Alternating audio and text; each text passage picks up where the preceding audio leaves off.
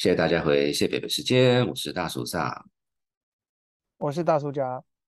我们今天又请到另外一个。呃，不只是厉害，没有他，呃，而且是一个很有趣的话题，是吴又莹。那稍微介绍一下，他是在川艺术的主持人，他是一个比较是一个艺术，不不纯粹是画廊而已，是一个艺术的空间这样子。可是呢，他其实也还在呃念书，他是台大天文所的硕士正在念。然后除了那个之外，他个人对艺术方面，他这个今天跟我们讨论的是宋宋词，可是他对茶叶也很有 研究。前一阵才跟他他他他泡了一个，好像是五种茶叶混在一起，然后现在在餐厅，这 已经被餐厅使用这样子。反正基本上就是一个一个一个一个。越认识越多，就会自我就会越自卑的那种人，所以 是那那个，所以今天我们邀请他来跟我们讨论宋词这件事情。那那个大叔讲，你觉得呢？我觉得很棒啊。然后那个，因为呃，吴幼玲他就是一个很有文化的人，所以他可以来跟我们聊一聊这个如何当个文化人。然后重点是。宋词不只是在中国，在当年，他对那个中国呃周边的国家，特别是韩国跟日本，都有非常大的影响，所以我们可以来好好的听一听。那我们现在就进入节目喽。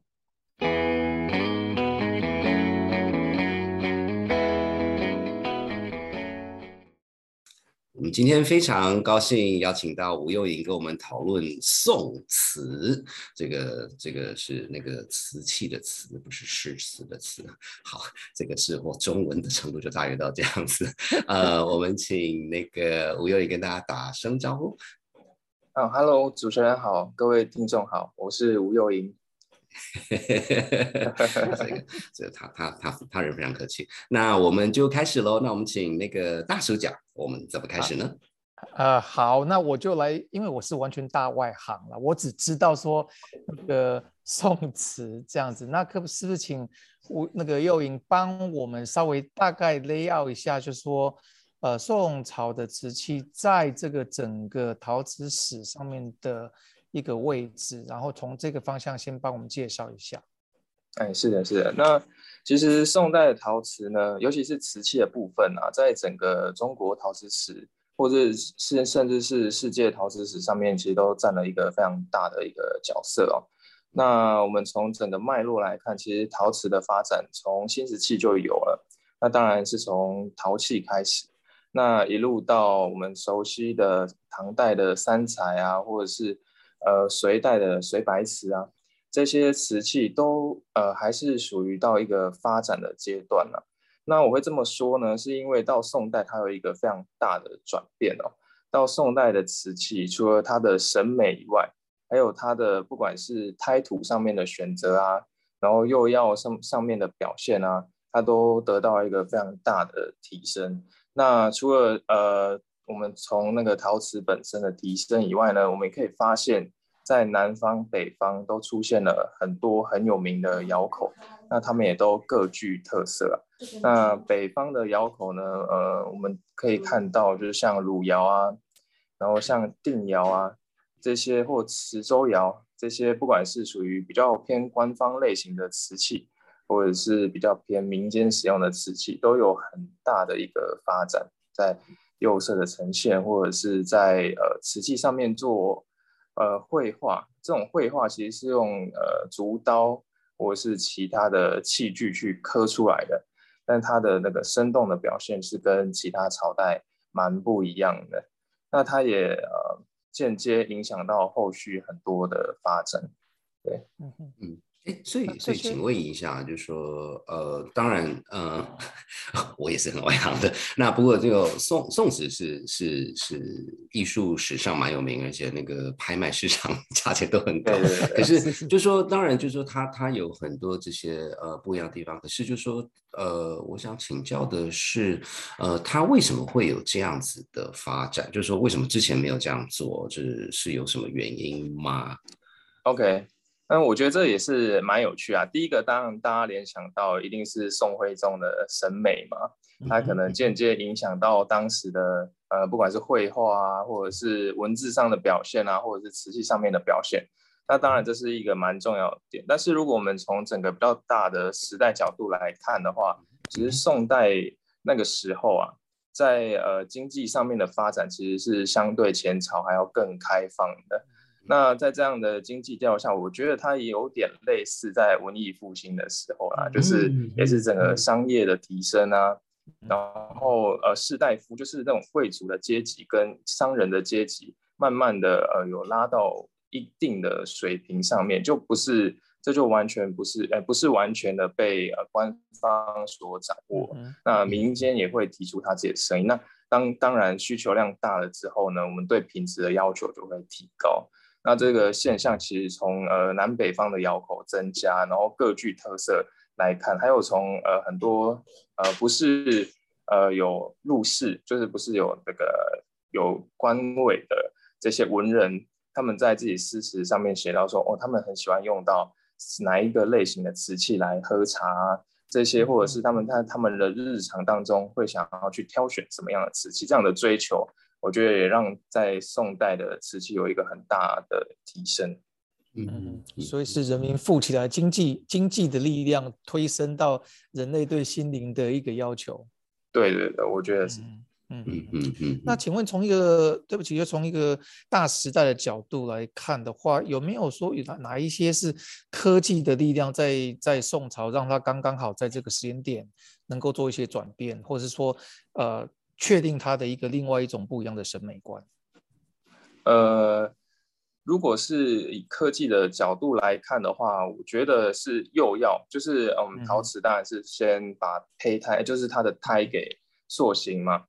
然后接下来才裹上釉药。那在以前的釉药，它的掌握没有那么的精准，那就是它的比例啊，甚至在北宋的时期也没有到那么的精准。嗯，那到了从北宋到南宋之间啊。呃，这样子，呃，宋氏迁移嘛，它从北到南，那北方的技术带到南方之后，然后再加上官方的要求，也就是呃所谓官窑制度的建立，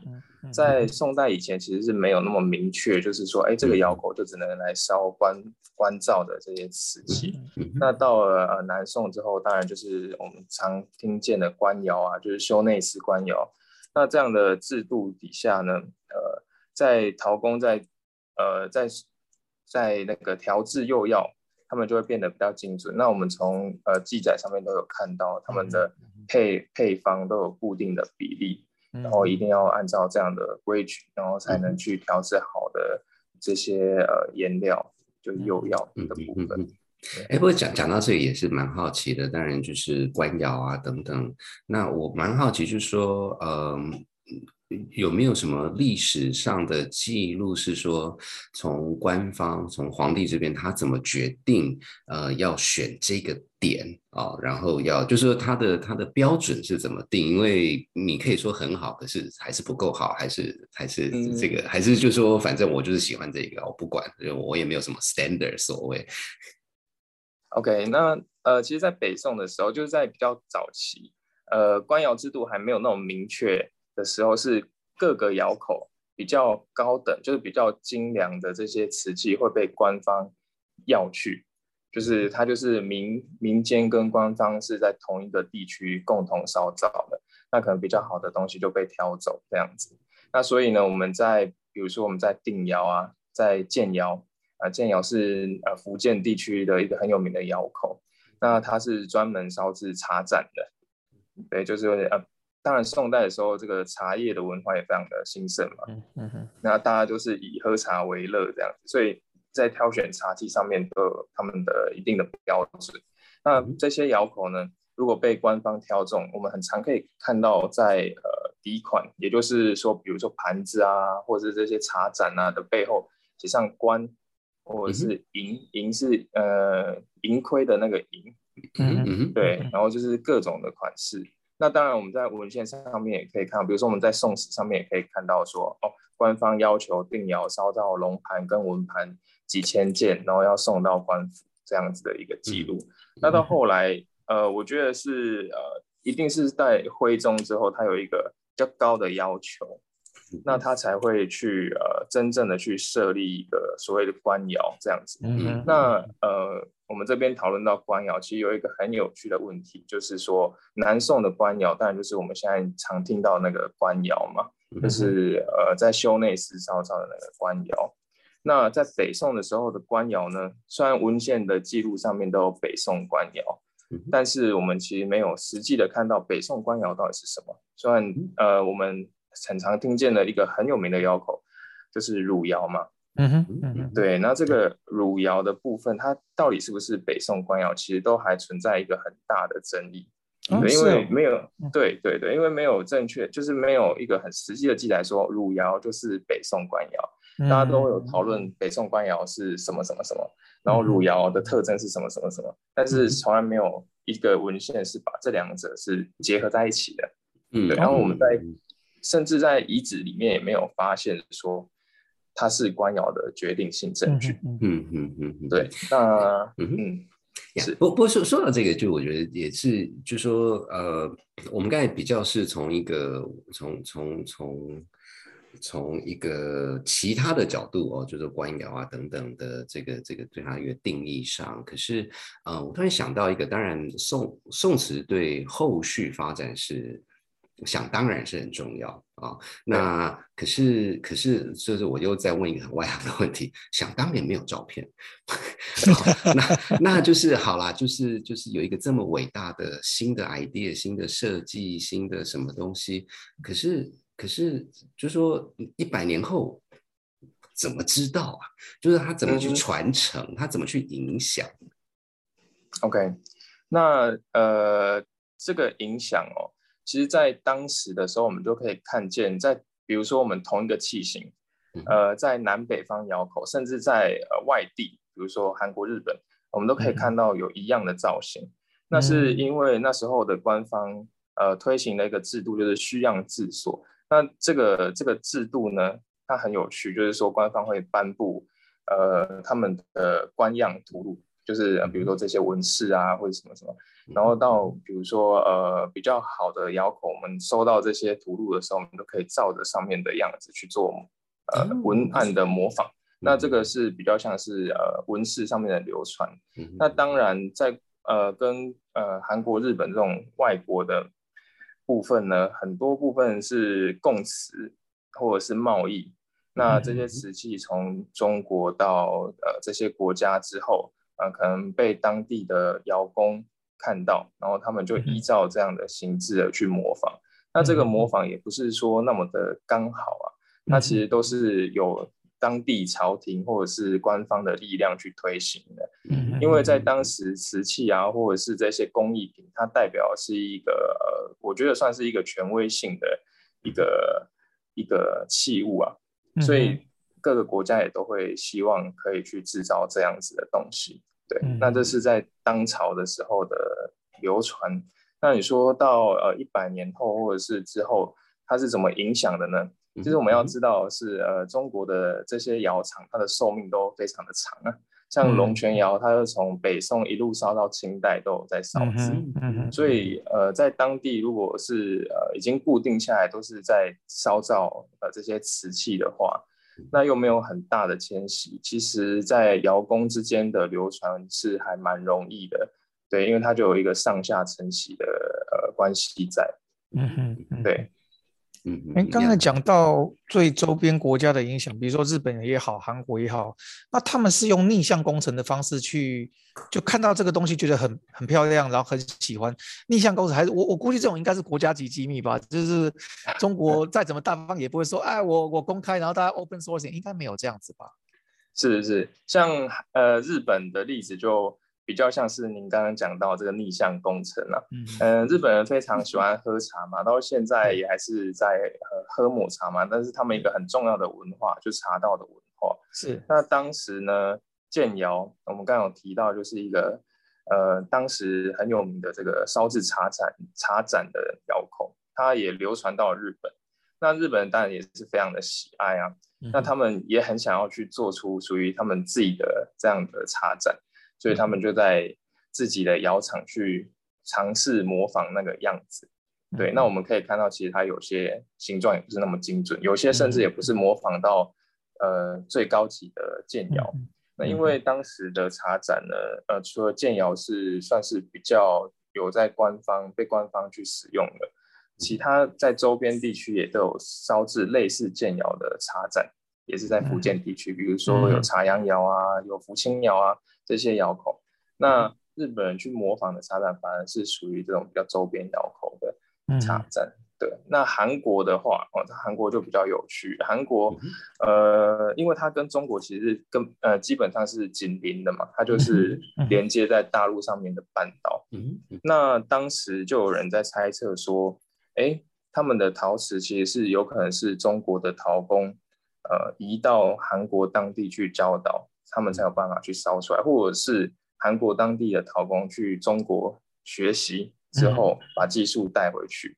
对，但我觉得这个就是呃部分啊，因为我们在造型上面可以看到高丽青瓷的造型上面可以看到很多跟汝窑啊、耀州窑啊这些窑口非常相近，甚至是一模一样的高度或者是形制的器物存在，但是呢，他们在烧制烧造上面的方式没有那么的完全一样，就是说呃，比如说汝窑。的底就是我们，比如说有最有名的就是故宫的无痕水仙盆，那或者是呃故宫的这种汝窑盘，我们翻到它的底的时候呢，我们看到有大小差不多接近米粒的支钉，就是在烧陶瓷器的时候，为了呃让整个器就是整个器物都维持在满釉的状况，他们用一个制定的技巧。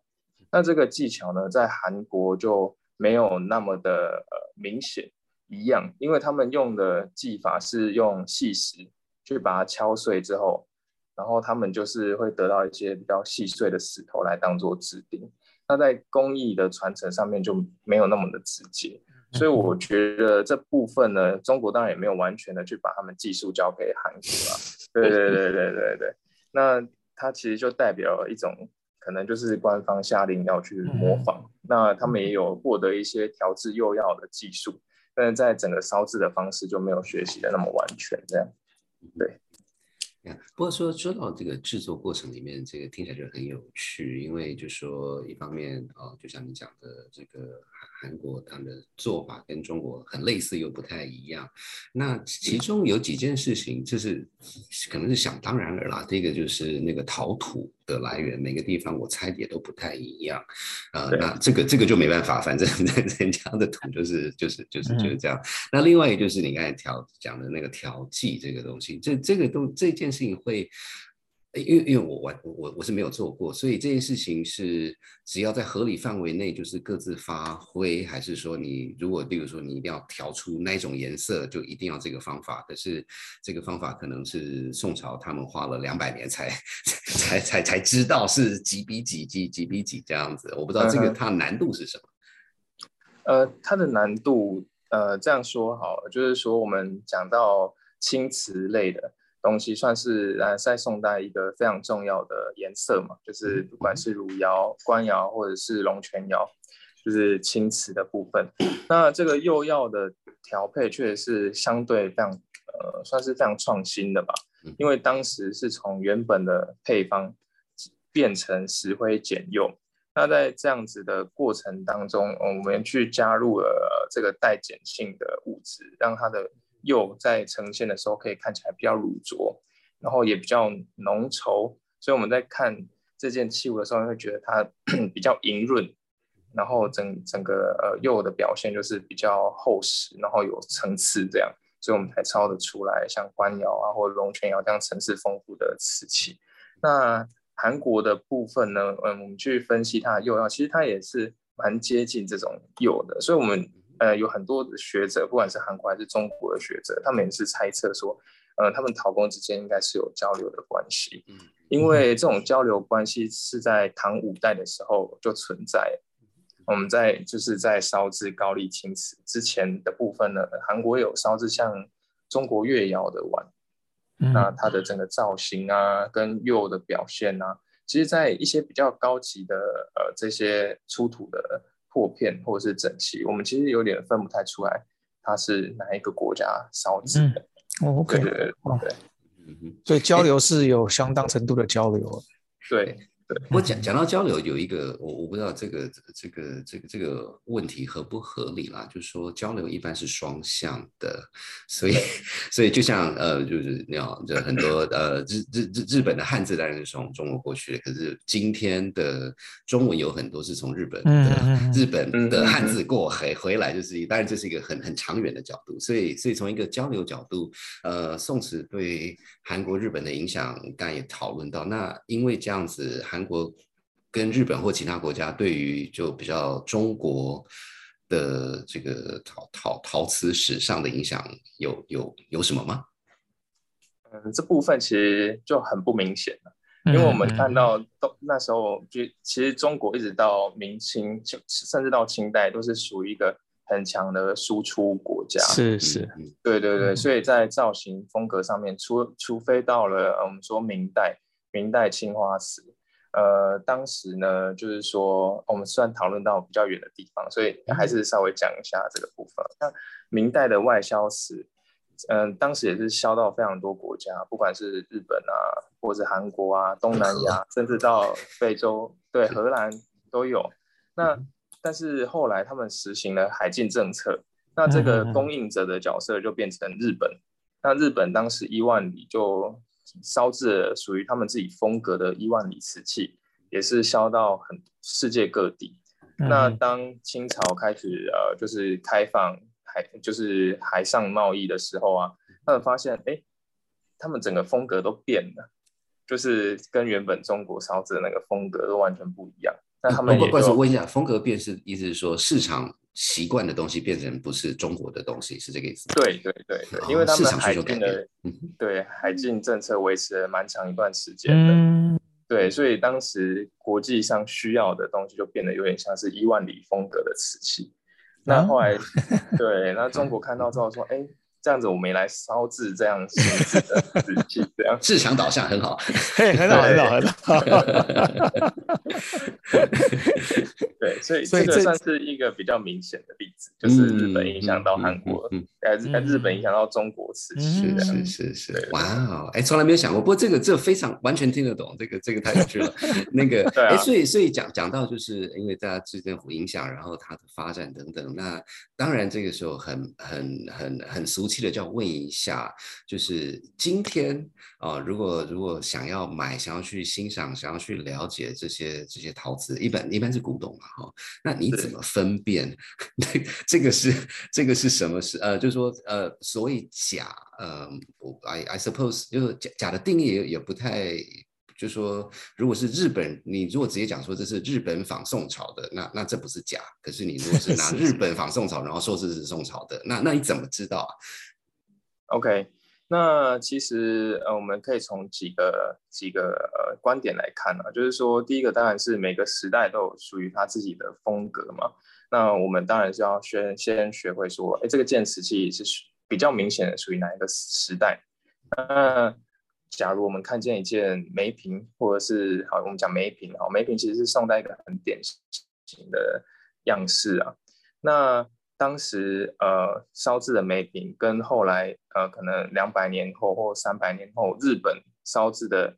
青瓷梅瓶，它们有什么样的不同？甚至是呃比较近代，就是可能是民国时期，也就是可能民国二三十年啊，或是在更早，可能是最近烧制的这种瓷器，它们有什么差别？第一个，我们当然是看瓷器，就是看胎土、釉药跟形制这三点非常重要。那胎土的部分呢，在呃每个地区的土，就像您刚刚有说到，每个地区的土都有属于它自己的特色，嗯所以它在烧造出来的时候，它的呈现它会有一定的呃基准在，它不会脱离这个范围太多。嗯嗯嗯，对，那我们是从胎土的密度跟颜色，我们可以去看到它的不同。嗯那第二个呢是看哎釉色，釉我这边还色是我这边还差一点，你刚刚讲胎土的不同，所以你的意思是说，这个瓷器你会挖一小块出来磨成粉，然后去分析，是这个意思吗？哦，不会不会不会不会，哦，这个我们对我们通常是用看的，嗯对啊，所以看得准，看得出来啊。哦，不好意思，我我看得出来看得出来。真的哇哇对，OK，了解，对，谢谢。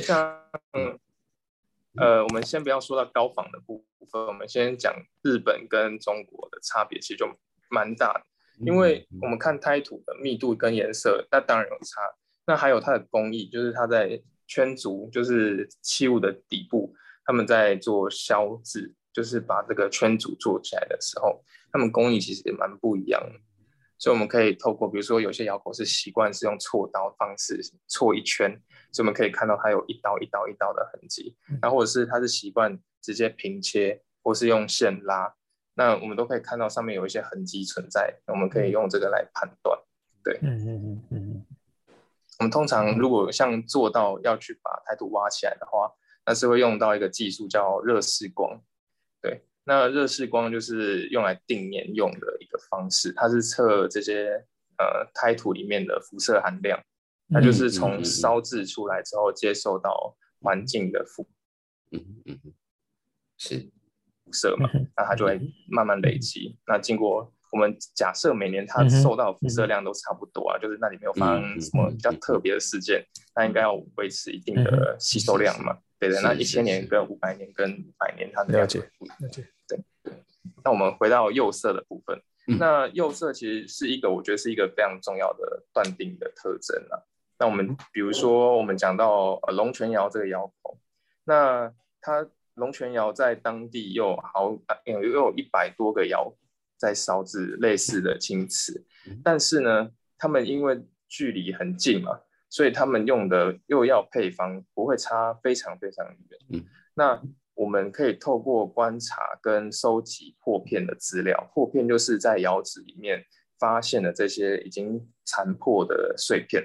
那我们可以透过去先去认知这些碎片它们的呃釉的表现。我觉得它就像一个光谱，它不会超越这个 range。嗯，对，它的表现就一定是在这个范围里面。好，那是颜色部分。那我们如果去看釉的釉釉质或者是它的层次，我会发现说，每一个窑口它有固定的一些特征。比如说耀州窑，它可能会出现一些大小不一的气泡，在呃堆积釉的地方。那龙泉窑呢，我们观察在釉比较厚的地方的时候，其实有类似呃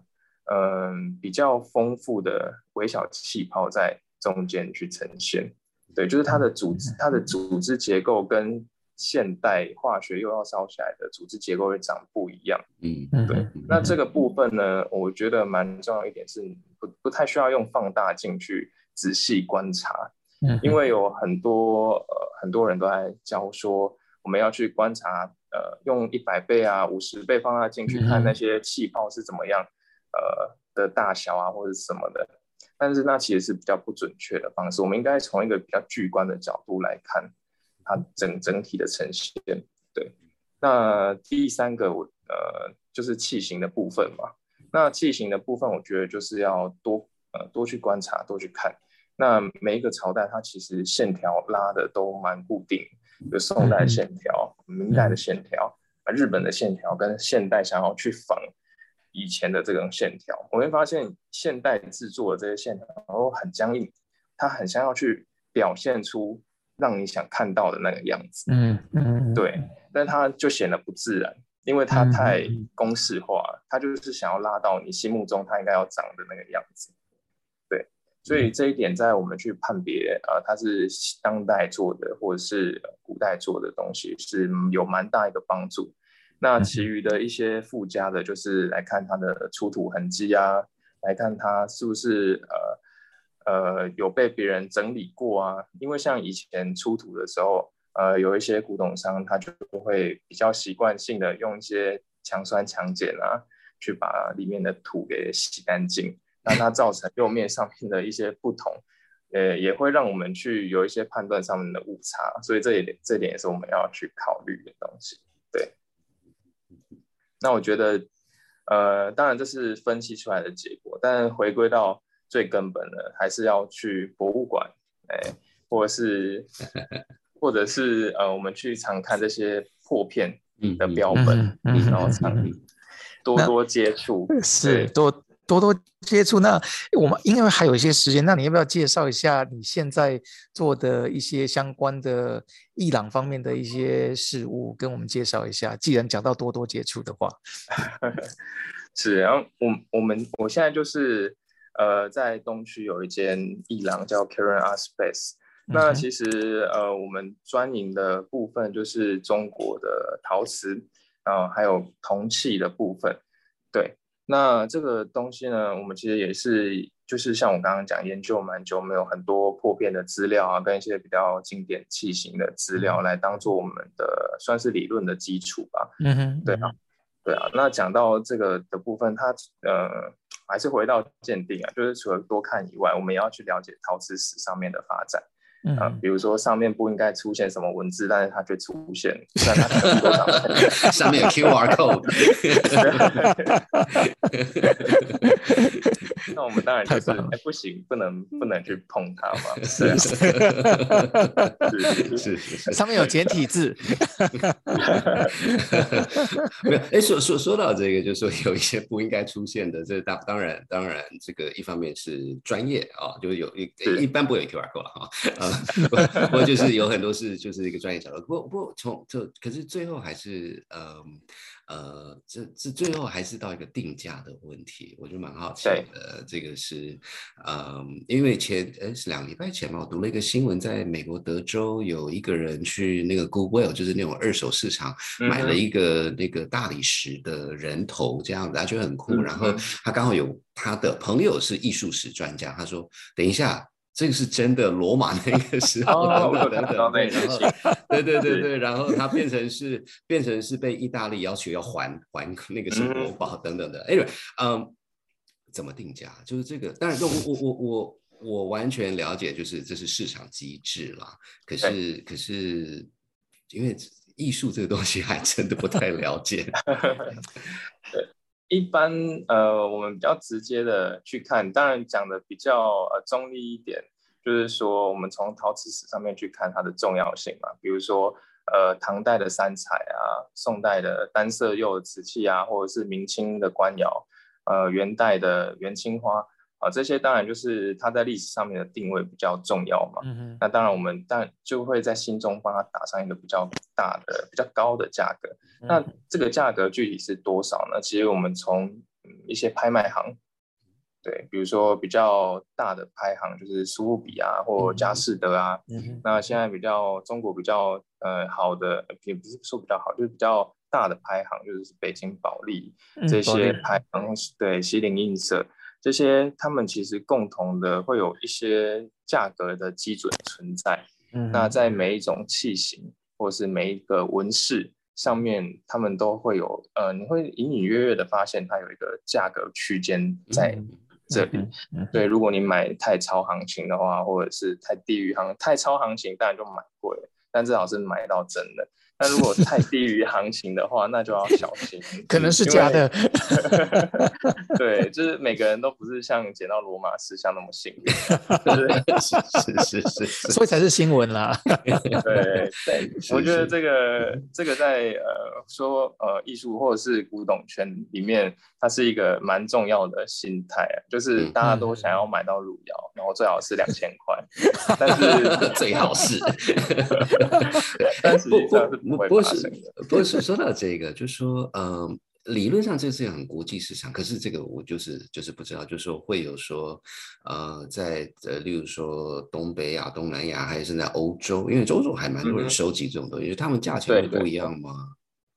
呃，其实是一个全球性的价钱。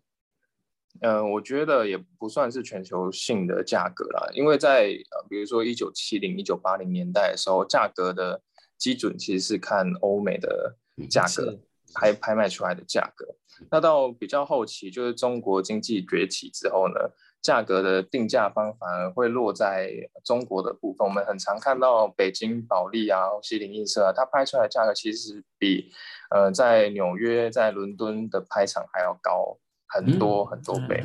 对，所以这个价格趋势，我觉得就是也是一种经济上面的体现啊。毕竟毕竟艺术品这个东西。就是跟呃经济息息相关嘛，哪边强势就会决定了它价格的定位。那也跟当地，比如说欧美都比较喜欢陶器啊，比较喜欢三彩，比较喜欢高古的东西，那在当时它的价格就很高。当然现在还是很高。那我们会看到现在流行的明清官窑，就是呃在东方的我这些呃就是中国啊这这个些。地区，它就会得到一个比较高的价格。嗯哼，嗯哼，非常谢谢。那因为我们时间也差不多了，所以我。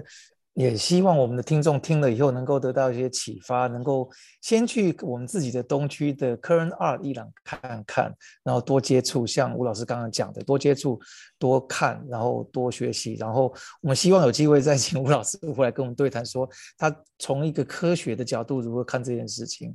是是。那我们今天就先到此为止，然后我们下次见喽。嗯，拜拜，谢谢，拜拜，谢谢，拜拜。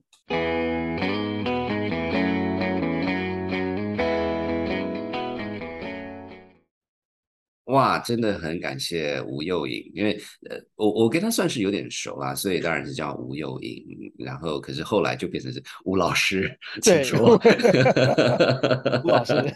是是是是是是，是我觉得这个这这第第一个就这个是呃很。任何学问都是很深的啦，然后，然后他这样随 随便讲，就说哦哇哦，原来官窑是这样子，原来他们之间的影响是什么？我觉得，我觉得，呃，虽然我自己是比较是在西方世界长大，所以也一直知道宋词是是一个东西，这样就是就是这时候拍卖市场很贵，你知道吗？可是我一直很好奇，说那到底是什么玩膏啊？就是说。呃，我当然就是艺术品嘛，艺术品嘛。可是就做这个文文文化外行人，然后现在今天听了后比较有感觉，所以大大叔家你觉得呢？我觉得当然是第一就是学了很多了，然后重点就是我从另外一个角度看，就说哦，就当时以中国自居是有它的道理啦，就是说我我们我们现在这往回去看，它就是一个。很多一个文化跟流行的先行者，然后以慢慢的就是透过他自己的影响力跟周边的国家进行交流嘛。那很多时候就是有有有很有趣啊，就是说，呃，他某种程度是它是一个 算是当年的高科技啦，如何如何这个如何温度啊什么的，这个都是要要从很多的经验里面去去学习啊。所以我觉得这个是一个非常有趣。那当然，其实呃，大叔。大主角也有注意到，就是说，这种特别是文化的交流，有时候它不是单方面的哦，它有时候可能也有可能是双向的，所以这个就是对我来讲是很有趣的一个点。